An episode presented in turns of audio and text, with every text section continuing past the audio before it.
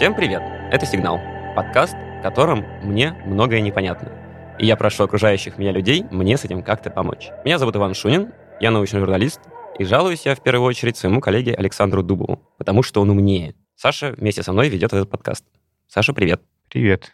Вот. А когда мне после всего этого будет все равно ни черта непонятно, то я попробую дозвониться до тех, кому хоть что-нибудь понятно. Ну, в смысле ученым, которые в этих материях разбираются. А продюсирует все это и внемлет моим учением Алина Затонская. Этот подкаст мы делаем совместно с сервисом «Строки».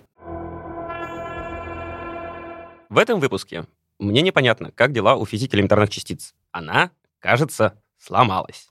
В октябре прошлого года были опубликованы результаты сразу двух экспериментов, связанных с поиском стерильных нейтрино. Стерильные нейтрино — это такие гипотетические элементарные частицы. Их нет в стандартной модели современной физической теории, которая описывает мир даже не на субатомном, а на субъядерном уровне. Это там, где уже не протоны и нейтроны, из которых собираются ядра атомов, а еще глубже, где самые-самые предельные частицы — кварки, бозон Хиггса, фотоны и прочие штуки. Стандартная модель — это то ли азбука, то ли библия физической картины мира. В нее все упирается, с нее все начинается, к ней все приходит. По стандартной модели вся материя состоит из таких кирпичей. Это шесть кварков, из них состоят ядра, три лептона, это электроны и похожие на него частицы, и три нейтрина. Нейтрино в этой компании самые неуловимые, потому что им плевать на электромагнетизм и сильное взаимодействие, которое кварки друг с другом склеивает. Они участвуют только в слабом взаимодействии, которое отвечает за бета-распад ядер, например. Если открыть Википедию, ну, в смысле вот эту страничку про стандартную модель, то вам там сразу покажут красивую табличку, где все эти частицы уложены в стройные ряды. Там они и бозоны, это другие частицы, которые за взаимодействие отвечают. Вот это вот, которое сильное, слабое, электромагнитное. Так вот, новые публикации сообщают нам, что в мире есть что-то, чего в этой табличке, в смысле стандартной модели, нет. А это значит, что эпоха новой физики, это прям-таки термин такой, вот новая с большой буквы, наступит с минуты на минуту. Или уже наступила. Просто мы пока ничего в ней не понимаем. Мы этой новой физики, как я понимаю, ждем чуть ли не полвека, с тех пор, как, собственно, впервые стандартную модель расписали. Об этих поисках я, естественно, что-то слышал. За свою карьеру текстов о поисках стерильных нейтрино я отредактировал не один и не два, включая и вот текст о последних этих исследованиях, он вышел собственно, тогда же, в октябре 2021 года. А ссылки на эти тексты мы сунем в описание к эпизоду. Не менее естественно, конечно, также и то, что мне не очень хорошо понятно, что на самом деле значат эти красивые слова о начале новой физики, которые я столь старательно тиражирую не первый год, подогревая ваш интерес к нашим текстам. Новая физика — это что значит? Что старую физику мы теперь выкидываем и придумываем новую с нуля? Появились ведь частицы, которых как бы быть не должно? В общем, мне непонятно. И очень интересно. Стандартная модель, она вот резиновая или, наоборот, жесткая и хрупкая. Самому мне кажется, что физику придется переделывать. А то, ну уж ну, как-то странно это выглядит. Типа навел порядок в мире, все совсем согласовал, все предсказания проверил, а потом бах, и на тебе. Целого куска у тебя не хватало. И, ну, прекрасно при этом все равно работало без этого. Это же значит, что ты все неправильно на самом деле понял. Вот на этом фундаментальном уровне. Вот. Осталось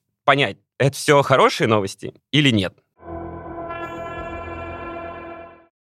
В октябре 2021 года мы прочитали два припринта, посвященных физике элементарных частиц. Один из них написан нашими физиками, другой — американский. В чем прикол?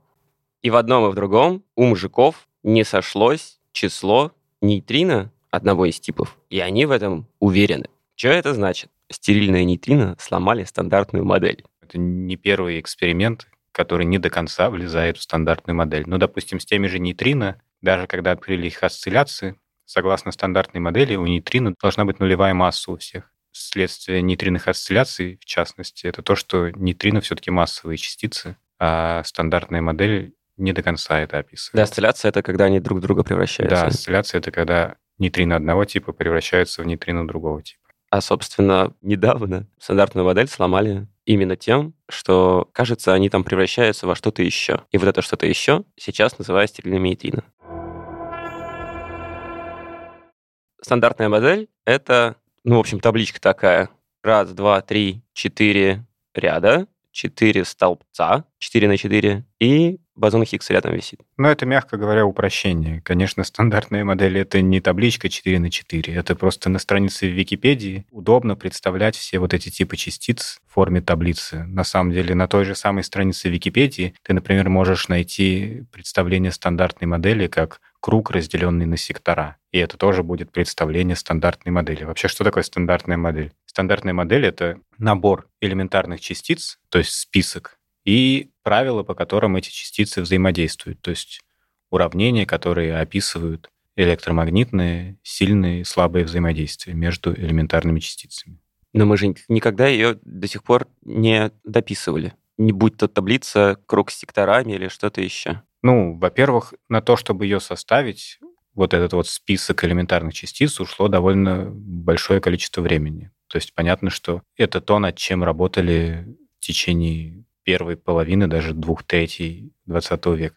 Потом в нее практически ничего не добавлялось, то есть действительно, там, допустим, был бозон Хиггса, которого не было зафиксировано в начале, но он там уже был, он описывал взаимодействия какие-то нужные. Кроме того, еще, кстати, в этой таблице же сюда не входят античастицы, которые там тоже есть. Это же то же самое, просто зеркальное. В каком-то смысле, но тем не менее это другие частицы. То есть частиц стандартной модели не 16. Если складывать все возможные типы частиц, то их там будет несколько десятков, их даже не 32. И все они как-то могут быть упорядочены. Ну, их можно в каком-то смысле упорядочить. То есть понятно, что у нас есть, во-первых, самое простое деление внутри стандартной модели. Это на частицы, которые отвечают за материю, частицы, которые отвечают за взаимодействие, то есть фермионы и бозоны. Кроме того, фермионы можно еще по массам разделить на три поколения. То есть они действительно группируются четверками. И в зависимости от масс, то есть у нас есть четверка, у которой маленькие массы, четверка, у которых массы на несколько порядков побольше, и четверка, у которых массы еще на несколько порядков побольше. Вот их можно группировать этими четверками. А, это вот по вертикали, которые Ну, то, что вот, да, в твоей таблице, которую ты 4 на 4 представляешь себе, это то, что в столбцах. Да. Я собираюсь продолжать так ее представлять. Очень, очень удобно. Ну хорошо, да, это каким-то образом систематизирует твое понимание, хотя на самом деле большого смысла нет. Это не таблица Менделеева, в которой есть периоды и группы. Конечно, оно каким-то образом делится, но там нету никакой последовательности, во-первых, в этой таблице. Это действительно просто список фактически элементарных частиц, которые удобным образом ты визуализируешь себе. Угнал мою аналогию с таблицей Менделеева. Но она все равно не рабочая, поэтому можешь особо за нее не держаться. Ну как не рабочая? Мы сейчас разберемся, почему не рабочая. В этой таблице, собственно, там три столбца, три вот этих поколения. В каждом поколении у нас что есть? Два кварка — это частицы, из которых состоят адроны, протоны, нейтроны, тяжелые частицы, угу. из которых состоит ядро. Есть маленькие частицы, электроны, которые участвуют только в электромагнитном взаимодействии. Ну, в смысле, электроны и его аналоги. Это мюоны и тау-лептон. И есть еще нейтрино. Это почти безмассовые, как оказалось, на самом деле массы у них есть, но очень-очень легкие частицы, которые не имеют заряда, не имеют массу, но при этом мы точно знаем, что они есть, потому что их еще очень давно нашли как энергетическую разницу, которая описывает несовпадение между теорией и экспериментом в реакции бета-распада. То есть все эти частицы в этой табличке не просто так оказались? Типа без них было не, просто не обойтись? Они не просто так оказались, потому что они были, во-первых, найдены экспериментально. Ну, некоторые были найдены изначально, потом вписаны в теорию. Некоторые, наоборот, были предсказаны теоретически, а потом найдены. Но в целом, конечно, не просто так. Они все получаются как результат теоретического ну или какого-то модельного описания процессов, которые вокруг нас происходят. Ну, то есть там такая логика, мы такие, значит, мы вот выяснили, что бывают штуки меньше, чем атом. И такие, ну их должно быть какое-то ну, определенное да, количество.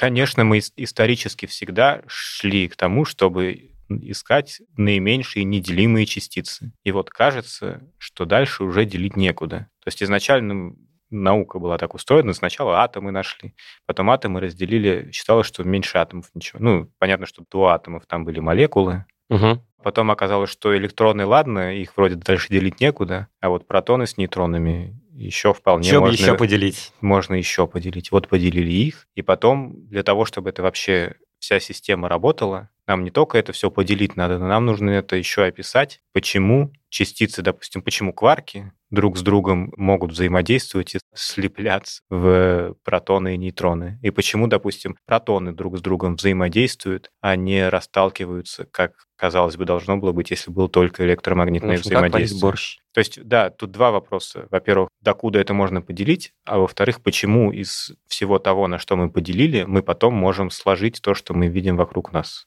окружающий мир. Я понял, в чем разница с таблицей Менделеева. Таблица Менделеева — это типа, вот у нас есть куча всяких веществ, вот они как-то так укладываются, и поэтому ее можно дописывать. Ну и кроме того, что такое таблица Менделеева? Вообще там все элементы, они не элементы в полном смысле этого слова, это все составные частицы. То есть мы действительно можем как будто бы вещество все поделить на химические элементы, но при этом каждый элемент, они почему в периоды складываются? Потому что они друг на друга похожи. У них заполняются их электронные оболочки энергетические. И когда у тебя оболочки заполнены одинаковым образом, свойства будут похожи у элементов. Из-за того, что каждый химический элемент — это на самом деле не элемент, а составная вещь. Все виды борща. Но я, честно говоря, не очень понимаю эту аналогию. Ну, просто ты, если будешь добавлять, вот у тебя все элементы, по сути, это что такое? Это протоны, нейтроны и электроны вокруг них, так, чтобы, ну, в нейтральном состоянии со степенью окисления ноль у тебя нулевой заряд у этого был. То есть ты добавляешь пару протон-электрон и сколько-то нейтронов еще, чтобы это стабильно все было, и получаешь новый элемент. Добавил протон в ядро и электрон на внешнюю оболочку, получил новый элемент. Добавил еще протон и еще электрон, получил новый элемент. А типа с частицами у нас... А с, э, да, с кварками ты не можешь просто так добавить что-нибудь в кварк и получить другой кварк. Хорошо. Вопрос в сторону. Смотри, вот нейтрино друг в друга превращаются. Это же типа в разные... Одно поколение переходит в другое. Да, с нейтрино в этом смысле, конечно, история А интереснее. все остальные так не могут. Да, другие частицы так не могут делать. Но с нейтрино вообще до конца непонятно, потому что я говорю, что считалось, что они безмассовые. И понятно, что мы вот поколения друг от друга отличаем по массе в первую очередь. А, они вообще криво вписаны, получается. Нейтрино в этом смысле вписаны довольно криво. Вот. И когда оказалось, что они еще и превращаются друг в друга, оказалось, что без массы тут не обойтись. Внезапный вопрос. А че их сразу-то не выкинули тогда из стандартной модели? А их не могли выкинуть, потому что они входят, собственно, их нашли, они точно есть. И когда стандартную модель составляли, про нейтрино уже было точно известно, что в реакции бета-распада у нас вот этот вот избыток энергии, он куда-то уходит, и уходит он на нейтрино. Проблема в том, что нет ни заряда, ни массы у этой частицы, но мы знаем, что она точно есть. Это вот этот вот кусочек энергии, который куда-то девается. Все-таки там ничего нет, но теряется энергия. Ну, что-то такое. ну, да. будем считать, что это типа частица. Ну, мы это, ну, в принципе, любой неделимый квант энергии это и есть частицы. Так устроены частицы в стандартной модели. Между частицей и энергией разницы фактически никакой нет. Частица это и есть квант энергии. Хорошо. Типа выкинуть не можем, а сейчас еще дописывать придется. Или что? Да, потому что у нас появились такие эксперименты, в которых не хватает тех трех типов нейтрино, которые у нас есть в нынешней версии стандартной модели. Оказывается, что им не только масса нужна, а им еще нужен вот этот вот четвертый тип стерильной нейтрино. Так их там больше, чем один. Тем более, если их даже несколько. Я, имея таблицу Менделеевскую, могу взять, ну не знаю, ну может не одно, но несколько просто вот веществ, и дальше получить из них все остальные. Потому что я понимаю, как оно прогрессирует. Ну, очень условно, если у тебя есть бесконечный резервуар с э, протонами, нейтронами и электронами, то ты можешь взять одно ядро и, зная правила, по которым у тебя эти ядра друг в друга превращаются, добавить к ним протонов, нейтронов и электронов, чтобы получить другое ядро, да. Я могу заполнить все клеточки. Да. А с стандартной моделью я так делать не могу. Таблицу можно использовать как инструмент, Менделеевскую. Ну, в том смысле, что ты можешь взять и прикинуть, какие будут свойства у элемента, который в этой ячейке торчит. Да, конечно, все. Тут точно так и работает, там есть тоже проблемы. Но, собственно, когда Менделеев открывал таблицу, еще далеко не все элементы, которые сейчас есть в этой таблице, были известны. То есть там, например, на месте Германия, которая в четвертой группе находится, пустое место было. Но Менделеев знал, что тут что-то должно быть. Тут должен быть какой-то элемент, который похож на кремний. И он говорит, что вот должен быть. Его там нет, но должен быть. Потому что вот исходя из... как Таблица говорит мне да, об этом. Потому что период- Таблица приказывает мне. Период- периодические свойства. То есть должен быть какой-то элемент, у которого на внешней оболочке 4 электрона. Хорошо. Но мы просто его не знаем. То, что я... Вот мне казалось, что стандартная модель — это табличка. На самом деле табличка — это никакой не инструмент. Это картинка, которую просто нарисовали для того, чтобы удобно было смотреть. Потому что он- она ни- ничего тебе не рассказывает о том, что будет. Или что может быть? Или Да, да, все так. Это просто список того, кораблей? на что мы смогли в результате поделить все, что мы видим вокруг себя. Она вообще не предполагает, что у нее что-то дописать можно. Ну вот, да, мы здесь список составили, у нас есть вот эти частицы, мы знаем, по каким правилам они взаимодействуют друг с другом, и по этим правилам в них уже входят все частицы, которые в нашем списке есть. А если, а если мы найдем что-то еще, мы должны придумывать новые правила, новые уравнения, по которым эти новые частицы будут взаимодействовать с теми, про которые мы уже знаем. Хорошо. А оказывается, что они там не нужны просто. Ну, у нас те уравнения уже все хорошо описывают. Как раз проблема начинается в тот момент, когда наши старые уравнения почему-то перестают работать в каких-то очень экзотических, ну, для нас экзотических, может быть, для Вселенной это уж не такие экзотические процессы. Но для того, чтобы найти вот эти самые стерильные нейтрино, пришлось сильно постараться. И до сих пор еще... Не делаешь же ничего, люди, подожди. Они просто такие, оп, дырка в данных, типа, не прилетает, сколько это должно прилететь, но не прилетело. Да, я к тому, чтобы найти эту дырку, пришлось сильно постараться. Мы не знаем уже, где дырки искать. Просто все, что есть вокруг нас, доступное нашим рукам, мы уже прощупали. И там пока все сходится. Ну, собственно, мы построили стандартную модель, чтобы описать то, что мы можем нащупать. А когда мы немножко дальше залезаем, находим какие-то дырки в результате. Подожди, смотри. Вот тогда у нас есть набор этих элементарных частиц. Видимо, могут быть и другие. Более того, должны быть какие-то другие, и должны быть какие-то еще взаимодействия, просто потому что, ну, вот гравитация до сих пор никак не описана. Точнее, описана, но совсем другой математикой. Ну да, ну, собственно, основные сейчас проблемы, это, собственно, три, про которые я сказал. Темная энергия, темная материя и гравитация. Это вот то, что не дает стандартной модели быть теорией всего. А нейтрино как с этим соотносятся, вот новые, которых нет? Про нейтрино пока непонятно. То есть, может быть, это как-то поможет решить проблему с э, темной энергией или темной А, материей. это, может, типа оно и есть. Ну, это не то, что, может быть, оно и есть, но там тоже есть свои кандидаты От Да. народа. от народа, да. Вимпы всякие. Вот. Но это, возможно, наше понимание о том, что есть еще какие-то нейтрино, как-то нам поможет решить эту проблему. Хорошо. А если это просто красивая картинка, то у нее есть же какой-то инсайт на самом деле. Ну, конечно, есть. Ну, то есть, допустим, тот же самый бозон Хиггса — это очевидный инсайт стандартной модели. Это то, что модель предсказала, то, что долго искали, почему она, собственно, работает. А как она смогла это предсказать, если это просто набор каких-то вещей? Ну, просто у нас есть уравнения, которые описывают все остальное, но для того, чтобы они работали, вот здесь вот должно быть что-то.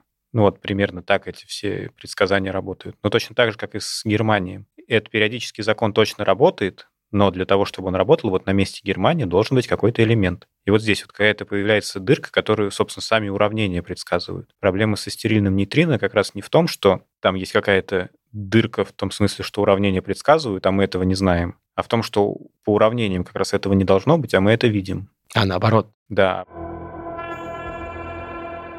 То есть мое представление о том, что я думал, прежде чем мы с тобой поговорили, что стандартная модель — это что-то типа, э, ну, такой даже гегелевской философии, короче. Вот все, что есть, во- вот все эти законы, которые это все, что есть, регулируют, и ничего больше быть не может. Все, что существует, может быть сведено к этим базовым кирпичикам и этим базовым взаимодействиям между кирпичиками. На самом деле, это не все, что есть, и не предельные сущности, а уж точно нет никакой претензии на то, что все можно к ним свести. Мы все время, на самом деле, все это время пытались что-нибудь туда дописать, просто мы не понимаем, как дописывать. Нет, ну на самом деле это в каком-то смысле претензия, конечно, есть, потому что стандартная модель появилась именно как результат попытки построить вот эту вот общую теорию для всех видов взаимодействия, которые мы знаем. Мы смогли туда уместить три. Каким-то иногда кривым образом, ну то есть это не так просто все было. Теория электрослабого взаимодействия, она сложная. Теория сильного взаимодействия, она сложная. Ну, короче, мы вот смогли уместить это все в одну эту систему. А сложно, значит, она просто Значит, мати- математически там сложные уравнения, я говорю, там берутся непонятно откуда вот эти вот внешние параметры, которые мы руками вводим. В этом смысле она сложная, и при этом она сложно считается. У уравнений Янга Милза это одна из проблем тысячелетия. За ее решение там дают много-много денег. Может быть, нет никакой теории всего. Может быть, нету одного общего правила, которым описывается весь мир вокруг. Сейчас в это сложно поверить. Сейчас, конечно, кажется, что в основе мироздания лежит, конечно, математика, что все описывается какими-то уравнениями, что все исходит из уравнений. Но, может быть, это и не так. И, может быть, вот эта вот какая-то часть отдельно описывается своей математикой, другая часть описывается своей математикой. И, может быть, они никак друг с другом не стыкуются. Что с математикой стыкуется, кроме математики? Любовь? Так подожди, с математикой... Поэзия? С математикой все в каком-то смысле стыкуется, потому что все остальное, оно следствие этой математики. Может, наоборот? Может, наоборот. То есть понятно, что я сейчас транслирую точку зрения, которую любят математики. Не все люди считают, что математика в основе всего. А что просто, может, математика — это удобный инструмент для описания. Но это такой уже вопрос сильно философский. Чтобы удостовериться, что я хоть где-то что-то понял, я позвонил тому, кто в этих вопросах разбирается «Будь здоров». Физику Дмитрию Горбунову из Института ядерных исследований ИРАН. Дмитрий собственно, автор одной из тех статей про стерильные нейтрины, которая всю эту шумиху подняла. Судя по всему, нам уже потребуется новая физика. Поскольку слова «новая физика» также значат «физика за пределами стандартной модели», правильно я понимаю, что это не совсем верно было так сказать, поскольку поскольку дописать стерильные нейтрины в стандартную модель легко. Не-не-не, подождите. Легко, конечно, но это таки новая физика, да? Ну вот, например, у нас в стандартном модели три поколения фермионов. Каждое поколение выглядит абсолютно так же, как предыдущее, только у частиц другие массы. Или, если говорить в терминах фундаментальных взаимодействий, другие константы взаимодействия с хиггсовским бозоном. А так во всех остальных отношениях они абсолютно одинаковые. И в этом смысле никакой проблемы нет подставить еще четвертое поколение, сказать, что поколение четыре. Но как бы, физика экспериментальная, и в нашем в мире это не так. В нашем мире не четыре поколения, не два, а ровно три. Добавить эту частицу и новые взаимодействия проблемы не составляет теоретически. Да, но вопрос, они как бы нашу природу описывают или не описывают. Вот в этом основная проблема. И поэтому, если это так будет, это будет новая физика. Но описать ее вот в рамках квантовой теории поля, получать для нее предсказания, точнять эти предсказания, проверять эти предсказания, здесь с точки зрения построения модели проблем нет. Это все равно новая физика. То есть нам придется строить некоторую пристройку к стандартной модели. Пристройку. Нам придется строить это будет, да. это будет что-то новое. Но выкидывать нет, выкидывать ничего мы не будем. Нет. И думать заново нам не придется. Нет, нет, нет, нет, конечно, конечно. Это именно дополнение, это именно, как бы вот говорят, значит, что это обобщение стандартной модели. Это обобщение, дополнение к зданию, которое уже вполне такое красивое, мощное стоит.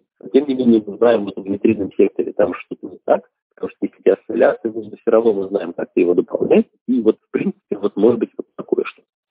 Хорошо. У меня тогда один еще вопрос, и он касается э, предыдущего этапа истории с нейтрино. Был кейс с тем, что ну, мы в какой-то момент поняли, что они осциллируют, и для того, чтобы они осциллировали, из этого у нас получилось, что у нейтрино есть масса. Uh-huh, uh-huh. И при этом предыдущая итерация нашего понимания, мы считали эти частицы безмассовыми. Было ли, значит, э, ну вот там ситуация с массой, это тоже было еще одной пристройкой к стандартной модели? Или там все просто влезло, все отлично, никому ничего это не помешало? То есть нейтрино в стандартной модели без массового, там не появляется у нее масса. Вот хиггсовский механизм работает, все частицы получают массу в стандартной модели, кроме фотона и нейтрина. Нейтрин тоже не получает массу, нейтрин остается без массы. Вот это было так по построению, потому что люди видели что в спектре сигнала этих нейтрин нету. И это понятно, почему нету. Сейчас мы знаем, что масса этих нейтрино, они более чем в миллион раз меньше, чем масса электрона.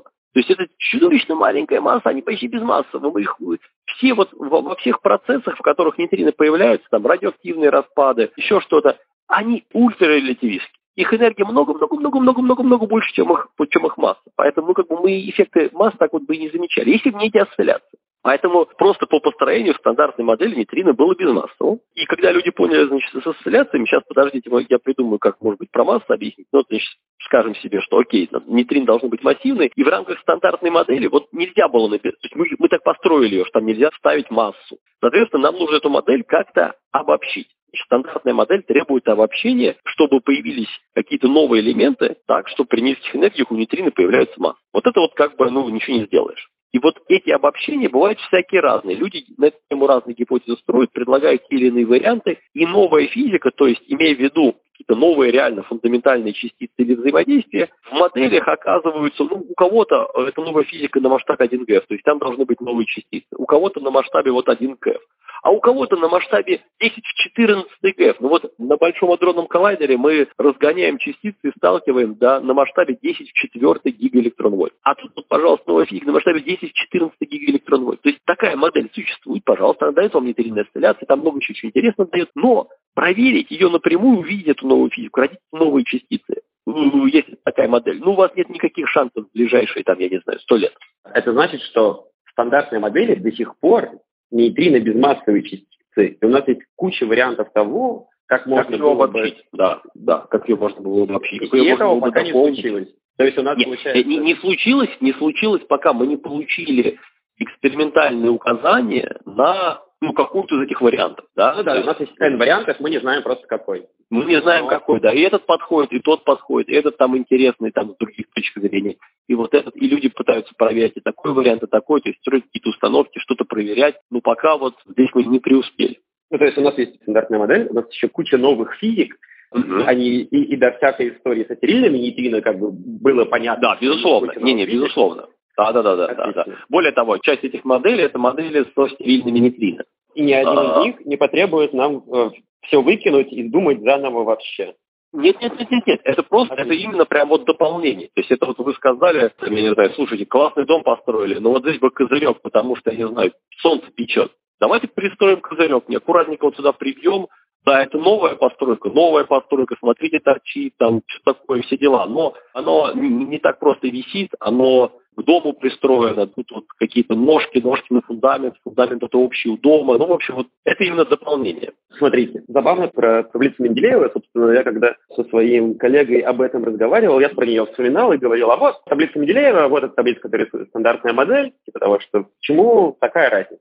Время Менделеева еще не пришло, но смотрите, мы, научившись у Менделеева, в принципе, наивную такую вот картинку что у вас тяжелая частица, которую мы сейчас называем элементарной, на самом деле состоит из нескольких более э, элементарных частиц. Такую наивную картинку мы пытались проверить. То есть у нас идут поиски внутренней структуры элементарных частиц. Как мы увидели, что атом сложный, да, там Резерфорд рассеивал электроны и видел по результатам рассеяния, что на самом деле рассеяние внутри происходит на нескольких центрах. Оно не происходит на одном центре, там внутри ядра несколько центров, и это были протоны. Здесь такого же типа исследований мы постоянно проводим. Мы пытаемся увидеть внутреннюю структуру элементарных частиц. И пока мы их не видим, мы не видим в, этом, в этих рассеяниях, что они рассеиваются на каких-то там внутренних центрах внутри этой частицы. Нет, они рассеиваются как будто на все частицы целиком. И поэтому мы такие частицы называем элементарными. Пока мы этого не видим. И в этом смысле вот такое наивное построение, что там, я не знаю, Текварк, предположим, у которого 175 ГЭФ, он может быть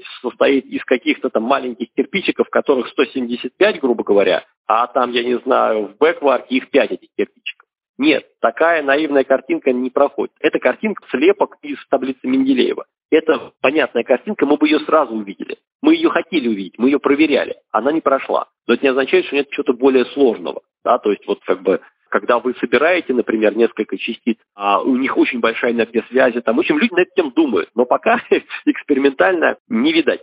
Вот. Ну что, ты поговорил с э, знающими людьми? Да, я поговорил с Горбуновым. Тебе понимание прибавилось о том, что вообще со стандартной моделью происходит, и что такое стерильные нейтрино, о чем мы почти не говорили в первой половине нашего подкаста? Ну, он мне все объяснил, я многое понял. Сейчас я тебе все это расскажу. Первое и самое главное, это то, что возбуждение вокруг слов про новую физику, которое вот у меня есть и у других журналистов, оно действительно чрезмерное. Не потому, что с ней что-то не так или что-то еще, а потому что ее пришествие не означает, что всю старую физику придется выкидывать. Увы. А почему увы? Ну, потому что революции прикольнее, чем... Нет, но я так понимаю, что со стандартной моделью что-то к ней добавляли, что-то в нее дописывали не один раз уже. Поэтому то, что нам придется что-то дописывать в нее сейчас, это не значит, что это будет какой-то революционный переворот. Мы просто немножко увеличим наше понимание о том, как устроен мир и что можно описать с помощью той модели, которая у нас есть сейчас. Да, совершенно верно. Я вот так и понял, что новая физика — это вот типа то же самое, как там теория относительности по отношению к ньютоновской механике. То есть да, это новый... Но ты уж не преувеличивай. ну, может быть чем-то подобным таким. То есть это действительно расширение старой модели, но не такое глобальное, как было в тот момент, когда... Ну, конечно, конечно. Ну, Эйнштейн мы на самом деле не знаем, света. потому что у нас еще как бы нет. Дмитрий использовал вообще слово обобщение. Я это понял как просто, ну вот, у нас появляется еще, ну, как бы новый язык, вот, описание этих новых феноменов. Но, как мы помним, как бы Ньютона никто в 20 веке торжественно не хранил, и более того, к нему не заросла народная тропа, как бы мы по Ньютону до сих пор в школе раскладываем, и все отлично. Но тут дело даже не в том, что мы в школе что-то учим, как что-то, может быть, классическое, но уже не такое актуальное, а в том, что это совершенно не потеряло актуальность. Ньютоновская механика в условиях Земли прекрасно работает, а нам для того, чтобы жить, она и нужна. Совершенно а, верно. А общая теория относительности нужна совсем не так. И как бы физики нормальные, здоровые люди, поэтому они то, что работает, не выкидывают. Зачем? Вот. Во-вторых, эта новая физика, она в определенном смысле уже давно с нами, потому что вот мы с тобой говорили про осцилляцию нейтрино, и вот когда про них физики поняли, что и из этого вывели то, что у них есть масса у нейтрино, они на самом деле в стандартной модели как были безмассовые, так и остались. Вот такой прикол. Потому что вот мы знаем, что масса есть, но когда реально что-то считаем, то просто вот типа считаем и приговариваем. Пацаны, если кто спросит, это только кажется, что нейтрино массы нет, на самом деле она есть, но очень маленькая, мы тут ей пренебрегаем. Э, И проблема упихивания как бы этой массы в стандартную модель, это вот как раз и есть уже новая физика. И, кстати, вот в этом моменте есть клевая, прикольная деталь, которая мне очень понравилась. Она, собственно, про то, откуда эта масса вообще взялась. Она взялась не потому, что ее взяли и там намерили. Ее, по-моему, до сих пор нормально не намерили. А просто потому, что надо было объяснить как-то чисто на уровне понятий, чем одно нейтрино отличается от другого. Коли они друг друга превращаются, то им надо как-то различаться. Потому что, ну, мы через внешние свойства это различие ввели в свое время. Типа, вот это нейтрино появляется в ходе бета-распада, это нейтрино с чем-то другим вместе появляется. И вот таким образом мы их различали. А потом, ну, это развлечение не нейтрино, а других частиц, с которыми вместе они порождаются. И типа нужно было приписать внутренние свойства этим самым частицам, в смысле нейтрино. И это свойство должно было быть какое-то присущее только им. Не в ситуациям, в которых мы их находим. Ну и поэтому массу ввели. Это как бы чисто как маркер. То есть они могли что-то еще ввести на самом деле, но для других свойств надо было, ну если вводить другие свойства, надо было взять на себя то, что называется умным языком онтологические обязательства. Ну то есть если ввел свойство тут, то его надо и для всех остальных потом начать описывать. А это не пролезает мимо просто требования простоты, которые бритва Оккама, а которые, Акама. ну, а? Акама? Черт возьми. Четвертое, это то, что вообще-то вариантов стандартной модели со стерильными нейтрино уже у нас уже есть куча.